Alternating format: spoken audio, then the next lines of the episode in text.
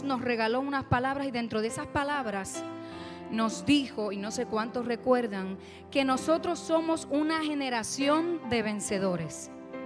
Amén. Y que somos una iglesia pertinente y adecuada para las generaciones que están subiendo en este tiempo. También nos dijo que estamos en medio de una batalla y que estamos en medio de ambientes hostiles y difíciles. Pero aunque estemos en medio de esos ambientes, nosotros vamos a cosechar porque vamos de parte de Dios. ¿Cuántos lo recuerdan así? Amén. El Señor también nos dijo que somos llamados a transformar atmósferas. ¿La atmósfera de dónde? La atmósfera de tu matrimonio la atmósfera con tus hijos, en tu casa, en tu trabajo, en tu empresa, la atmósfera en tu comunidad, en el lugar donde Dios te haya plantado, una de las promesas que el Señor nos dijo es que nosotros somos transformadores de atmósferas. Y no es por nuestras propias fuerzas, sino cuando qué? Cuando vivimos bajo la palabra del Señor. Ahí vamos sembrando la semilla del Evangelio. También nos dijo y esta es una de mis palabras favoritas, nos dijo que nosotros somos como corderos. Y los corderos son los bebés de las ovejas. Y una de las cosas que dijo es que los bebés no distinguen los lobos, ¿verdad que no? Quizás no distinguen el peligro, pero los bebés tienen una total dependencia de Dios tan y tan y tan fuerte que todo es en Dios, para Dios y por Dios. Y Casa de Pan es así. Amén. Una última cosa que quiero recordar, que el Señor nos dijo que esta iglesia no será recordada ni se va a destacar por experiencias propias, por estudios, por recursos, por habilidad, y no quiere decir que no estudiamos, estudiamos, pero esta casa no se va a dar a conocer, o el mensaje del Evangelio que se predica en esta iglesia, no va a depender de los recursos que mi esposo y yo tuvimos cuando cantábamos. Esto no tiene nada que ver con una experiencia personal. Esto tiene que ver únicamente con que Dios ha desatado una palabra sobre nosotros como iglesia. Así que yo no sé si eso le motiva, pero a mí me motiva mucho, porque esto no depende ni de los pastores, ni de los servidores, ni de nadie en específico. Esto depende de que Dios lo dijo y así se tiene que cumplir. Por su palabra, como dice el pastor. Porque ¿sabe qué? Porque al que Dios llama, Dios respalda. Y usted recuerda cuando el pastor decía que esa viejita le sacó un certificado. Yo no tengo estudios, pero yo fui nada de cáncer le estaba diciendo, yo no estoy preparada, pero yo sé que mi Dios es capaz de capacitarme en el, en el proceso. Si Él me ha llamado, Él me va a respaldar. Casa de Pan, Dios nos ha llamado, el Espíritu de Dios nos está respaldando. Su palabra está sobre nosotros. Y todo lo que esta iglesia ha alcanzado por cinco años, porque yo creo, ¿verdad? Que, y yo comprometo al pastor, para que el año que viene el video pueda reflejar todo lo que Casa de Pan ha hecho en cinco años. Ahí no estaba ni una cuarta parte de lo que Casa de Pan ha hecho. Y lo decimos para que la gloria sea de nuestro Señor. Pero tenemos que reconocer que todo lo que hemos hecho y hemos logrado, aun siendo una iglesia pequeña, ha sido por la gracia y un favor inmerecido. Así que yo alabo al Señor por eso y mientras escuchaba la predicación, yo quería como construir sobre lo que se había construido en nosotros el domingo. Y hoy voy a hablar bajo el tema que lo importante para Dios, diga conmigo, que lo importante para Dios siga siendo realmente lo importante para mí. Que lo importante para Dios siga siendo realmente lo importante para mí. Escuche bien. Si en esta iglesia lo que Dios ha dicho en el cielo, lo que Dios ha establecido, lo que Dios ha escrito en su libro, no es importante en esta casa, lo próximo que hay que hacer es apagar las luces, coger las carteras y irnos. Porque esta casa se sostiene y se mantiene por lo que ya Dios ha dicho sobre nosotros. Porque si Dios no edifica la casa, en vano trabajamos lo que le edificamos. Y escuche bien, este lugar no es un club social. Este lugar no es un centro de psicología. Este lugar no es un parque. Este lugar no es para buscar amistades o hacer relaciones. Este lugar es la iglesia de Jesucristo. Aquí se predica el Evangelio, aquí venimos a ser formados, a tener un carácter. Aquí vinimos a ser confrontados con la palabra del Señor. Aquí vinimos a crecer. Aquí vinimos a trascender nuestras limitaciones. Y miren la, la, victoria más grande que nosotros vamos a tener como iglesia. Y yo quiero que si usted se le olvida muchas cosas, esto no se le olvide. La victoria más grande que nosotros vamos a tener como iglesia es que nunca perdamos nuestra esencia como hijos y como iglesia que depende del Señor. Hay iglesias que son conocidas por muchas maneras, pero esta iglesia será recordada porque esta iglesia es cristocéntrica. Esta iglesia es pro la familia. Esta iglesia es una iglesia de adoración. Esta iglesia es una iglesia de servicio, de la comunidad. Por esas cosas es la batalla más grande que nosotros vamos a vencer si no nos desenfocamos en el camino y nos mantenemos sabiendo quiénes somos y para qué somos llamados. Que van a haber retos delante de nosotros, muchos retos. Que yo miro para atrás y digo, Dios mío, cinco años, ¿cómo pasaron cinco años? Cuando recuerdo que en el hotel se llenaba tanto de gente y yo salía llorando porque yo decía, yo llamaba a mi pastor, es que esto no se puede controlar y yo pensaba que lo que íbamos a tener eran 20 personas y, y me siento tan pequeña para hacer tu obra. Pero el Espíritu Santo al que llama, respalda. Así que lo que hay que procurar es que seamos llamados por Dios para que esa gracia del Señor nos complete, ¿verdad que sí? Amén. Así que hay una iglesia que me dio una referencia y fue el texto que utilizó el pastor Nino. Y yo quiero que usted lo busque en Apocalipsis capítulo 3, versículo 14 al 22. Esta iglesia precisamente nos muestra lo que es perder el norte lo que es perder su esencia y el propósito en medio del mismo llamado. Y yo quiero que usted lea conmigo. Dice así Apocalipsis capítulo 3, 14 al 22. Y dice, escribe el ángel de la iglesia de la Odisea. Esto dice el amén, el testigo fiel y veraz, el soberano de la creación de Dios escuche bien, conozco tus obras. Sé que no eres ni frío ni caliente.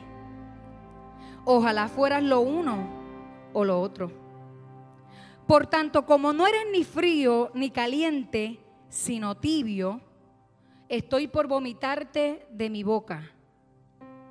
Dices, soy rico, me he enriquecido y no me hace falta nada. Pero no te das cuenta de que el infeliz, el miserable, el pobre, el ciego y el desnudo eres tú. Por eso te aconsejo que de mí compres oro refinado por el fuego, para que te hagas rico. También ropas blancas para que te vistas y cubras tu vergonzosa desnudez. Y colirio para que te la pongas en los ojos y recobres la vista yo reprendo y disciplino a todos los que amo. Por lo tanto, sé fervoroso y arrepiéntete. Mira que estoy a la puerta y llamo y si alguno oye mi voz y abre la puerta, yo entraré y cenaré con él y él conmigo. Y al que salga vencedor le daré el derecho de sentarse conmigo en mi trono, como también yo vencí y me senté con mi Padre en su trono. El que tenga oídos, que oiga lo que el Espíritu Santo de Dios dice a la iglesia. Y lo primero que está hablando aquí en el libro de Apocalipsis es que hay siete iglesias, pero esta iglesia de la Odisea tiene el problema más grande de todas. Y en este contexto está el apóstol Juan. Está desterrado, está siendo inspirado por el Espíritu Santo. Es el último testigo ocular que queda vivo, que caminó con Jesús que vivió la vida con Jesús, que vio la muerte, la resurrección, que vio cuando Cristo ascendió y que vio cuando el poder del Espíritu llenó a los discípulos y comenzaron a hablar en otras lenguas. Y vio cuando nació la iglesia, que el apóstol Pedro, usted lo busca en la Biblia, predicó y en su primera predicación se convirtieron tres mil hombres sin contar mujeres y niños. Así que este hombre es el último y para mí, mi interpretación personal, es que lo que el Espíritu Santo le está dando a este hombre es que él tiene la última palabra, porque él fue testigo. Y yo quiero enseñarte que, que miremos el contexto bíblico de esa iglesia para que podamos ir desmenuzando poco a poco estos versículos. Lo primero es que la iglesia de la Odisea se conocía porque era rica, era poderosa, era una iglesia grande, era una iglesia de influencia. Y era una iglesia que estaba llena, pero llena de recursos.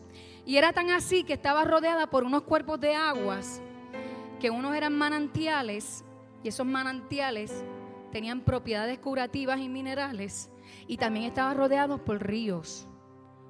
Esos ríos eran fríos y eran frescos, y producían alivio. Así que este es el contexto donde se está desarrollando esta iglesia. Y por eso el Espíritu Santo comienza a dictarle al apóstol Juan y le dice, yo conozco tus obras.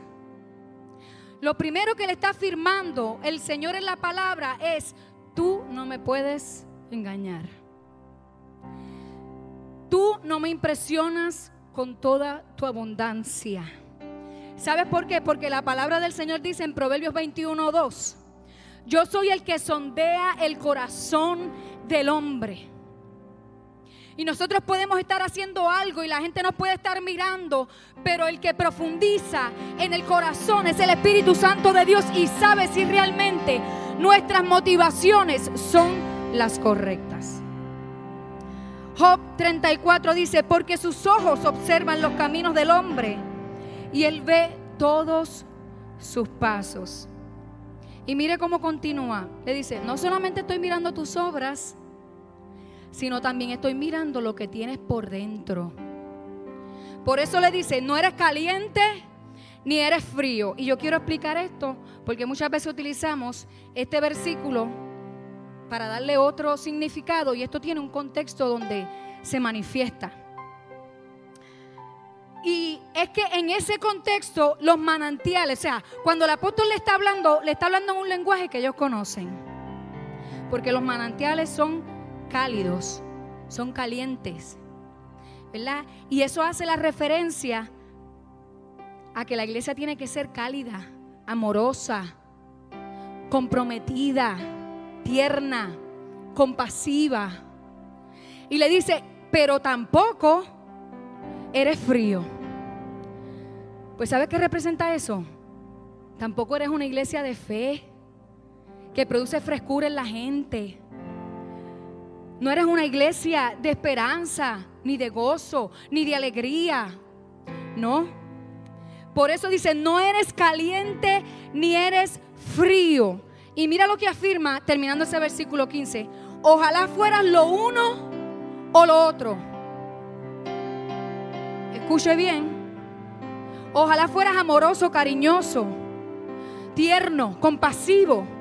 Ojalá fueras una iglesia llena de fe, llena de esperanza, llena de gozo, llena de alegría. Pero como no eres ninguna de las dos, como no eres ni una cosa ni eres la otra, dice en el versículo 16, estoy por vomitarte.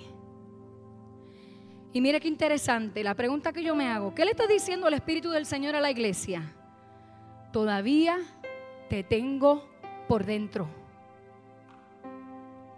Pero tu mal voluntad, pero tu indecisión, pero tu mala actitud me produce náuseas, me produce malestar, me produce incomodidad. Por eso te hablo para que cambies, para que despiertes como iglesia. Porque si no cambias, tengo que sacarte, tengo que vomitarte, tengo que sacarte, porque estás creando un malestar en el cuerpo de Cristo. Así que esto no tiene nada que ver con el impío. Esos versículos tienen que ver precisamente con la gente que está dentro de la iglesia, que no es ni una cosa ni es la otra. Y el Señor le dice, tú, si tú eres iglesia, tú tienes que caminar como yo enseño que la iglesia camina. No es que llegaste a, a, un evangelio, a crear tu propio evangelio y a servirle a Dios como te da la gana para que Dios te bendiga. Eso nunca va a pasar. Continúa la palabra del Señor y dice en el versículo 17. Mira lo que dice. En otras palabras, tú te ves de esa manera. Vamos a leerlo. Dices, soy rico, me he enriquecido y no me hace falta nada. El Espíritu le está diciendo, tú te ves de esa manera. Tú alardeas de lo que tú tienes. Pero yo te voy a decir la verdad de tu condición y cómo tú estás. Y continúa en el versículo 17 diciendo, ¿no te das cuenta que eres un infeliz? Que eres un miserable, que eres un pobre, ciego y desnudo. Y que a ese el que yo describo, ese eres tú. Infeliz, ¿por qué? Porque cuando no tenemos la esencia del Evangelio, nunca vamos a estar satisfechos. Siempre vamos a estar mirando cosas por encima, lo que no tengo, pero lo que tiene es Cristo. Y desde Cristo vas a partir para construir una vida. Lo que no está lo vas a alcanzar a través de Cristo. En el tiempo de Cristo, al momento de Cristo, cuando nuestra capacidad esté madura para trabajar con la bendición que Cristo nos da. Dice, tú estás miserable. Porque aunque rodeado de recursos, la verdad es que eres pobre de espíritu. Tienes un espíritu que está muerto. Eres ciego porque no puedes ver tu propia condición. Y estás desnudo porque yo puedo verlo todo. Y todos los demás se pueden dar cuenta de tu condición menos tú. En otras palabras, le está diciendo, y mira el problema de esta iglesia era una iglesia soberbia. Era una iglesia con un espíritu altivo. Ellos se creían la última Coca-Cola del desierto. Ellos se creían que ellos eran los cheches de la película. Que como ellos lo tenían todo, eran grandes, eran ricos. Ellos se creían que ellos estaban bien. Y el Señor comienza a decirle por sustantivos todo lo que el Espíritu de Dios está viendo en la vida de esa iglesia. Y le dice, todo eso que está dentro de ti se llama soberbia. La iglesia de la Odisea había dejado de llamar importante lo que Dios había determinado como importante. Su corazón se había ido detrás de las cosas materiales, efímeras y superficiales. Y déjeme decirle algo, Casa de Pan. Si nosotros perdemos la sal como iglesia, escríbalo. Lo hemos perdido todo. Porque el libro de Mateo dice que cuando la sal pierde su sabor, somos echados para que los hombres las ahollen y caminen por encima de ella. Hemos perdido el propósito, la misión y lo que Dios ha determinado para nosotros. Pero como Dios es un Padre amoroso y Dios es un Padre bueno, rápido el Espíritu le da la medicina, el consejo y la solución para esta condición espiritual de la iglesia de la Odisea. Léalo en el versículo 18. Dice, por eso te aconsejo que de mí compres oro refinado por el fuego, para que te hagas rico. Ropas blancas para que te vistas y cubras tu vergonzosa desnudez y colirio para que te los pongas en los ojos y recobres la vista. Le dio tres instrucciones. Primero, revístete de la fe que ha sido probada y pasada por el fuego. Esa fe que te limpia de las impurezas. Esa fe que transforma tu pensamiento y tus motivaciones y las cosas por las que tú haces. Primero tienes que llenarte y revestirte de esa fe. De esa fe que nos enseña a vivir por el Espíritu y en el Espíritu. La fe que resiste el momento malo. Cuando la fe es buena, hay un indicador y es que eres resistente. Cuando la fe está regular, pues no resiste. Tú tienes que hacer resistencia. Porque como dijo el pastor, nosotros vamos a recoger cosecha en atmósferas de resistencia. En lugares difíciles, ahí nosotros vamos a cosechar. Revístete de la fe que afirma tus convicciones en Él. El segundo paso dice, ponte ropas blancas. Y cuando habla de ropas blancas, está diciendo, tienes que vestirte de obras de justicia. Tienes que ayudar, tienes que servir a la gente, tienes que compadecerte del pobre, del desvalido, de la viuda, del que está preso. Tienes que identificarte con el necesitado. Tienes que hacerte una iglesia pertinente y necesaria que traiga soluciones en vez de que aumente los problemas en la vida de la gente. Si te quedas conmigo y con tu poder se rompen cadenas.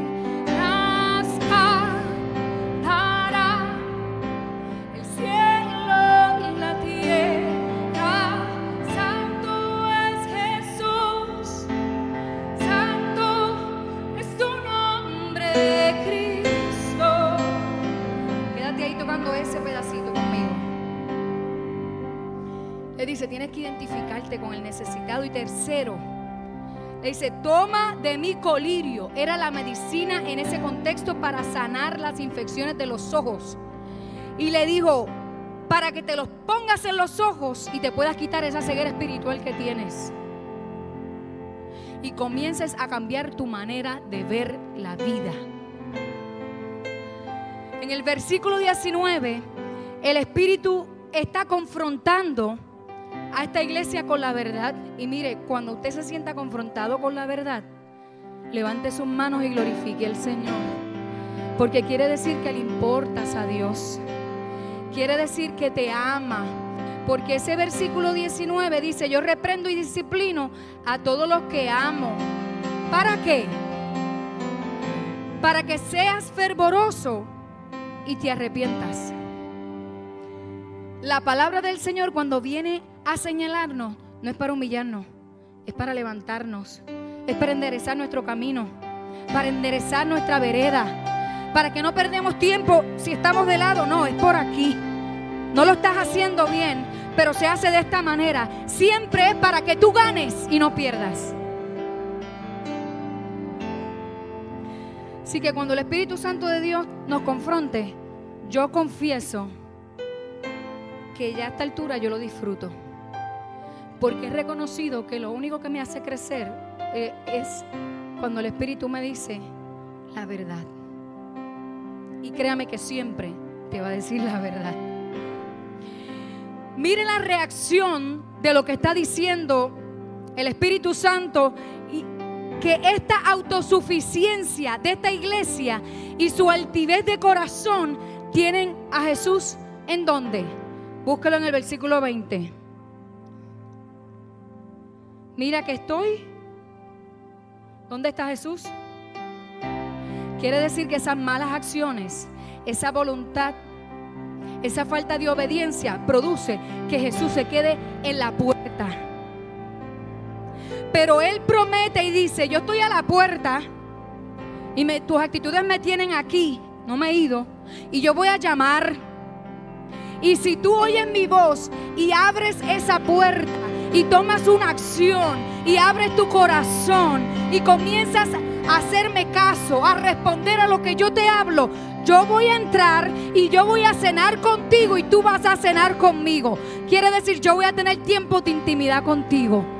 Tú me vas a conocer más de lo que tú piensas que me conoces. Tú vas a escuchar mi voz. de cerca. Pero es al que, al que le abre qué? Puerta. Y al que lo deja entrar. Mira cómo terminan los versículos 21 y 22. Y el que está escribiendo aquí está hablando de una garantía que no depende del que está escribiendo. Esa garantía depende del que salga vencedor. Esa garantía depende del lector, de que esté escuchando para poner en acción lo que el Espíritu Santo de Dios dice a la iglesia. Y dice en el versículo 21, al que salga vencedor, le daré el derecho de sentarse conmigo en mi trono, como también yo vencí y me senté con mi Padre en su trono. Al que venza, al que se domine, al que someta su voluntad a la mía, al que me obedezca, al que pelee la pelea de la buena batalla, al que le dé importancia a lo que para mí es importancia, ese es el que va a vencer. Ese es el que se va a sentar conmigo en mi trono.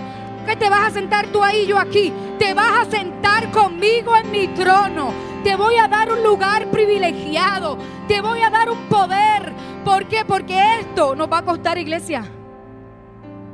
Esto nos va a costar. La victoria hay que trabajarla. Pero la recompensa lo vale todo. Diga, la recompensa lo vale todo. Hoy yo quiero terminar. Y la invitación de mi corazón como pastora de la iglesia es a que tú puedas en esta hora grabar en tu mente para que no se te olvide que lo primero de esta iglesia es amar a Dios con todo tu corazón, con toda tu alma, con toda tu mente y a tu prójimo como a ti mismo. La intención del Espíritu de Dios hoy para esta iglesia es que nunca se nos olvide que Casa de Pan nació en el corazón de Dios. Que recordemos que las cosas que hemos alcanzado como iglesia no ha sido Nada que tiene que ver por Abraham y Berlisa. Ni un ministerio que tuvimos o que todavía podemos decir que tenemos. Ni por lo que tú hayas alcanzado. Esta iglesia está de pie porque Dios así lo dijo y así lo propuso en el cielo.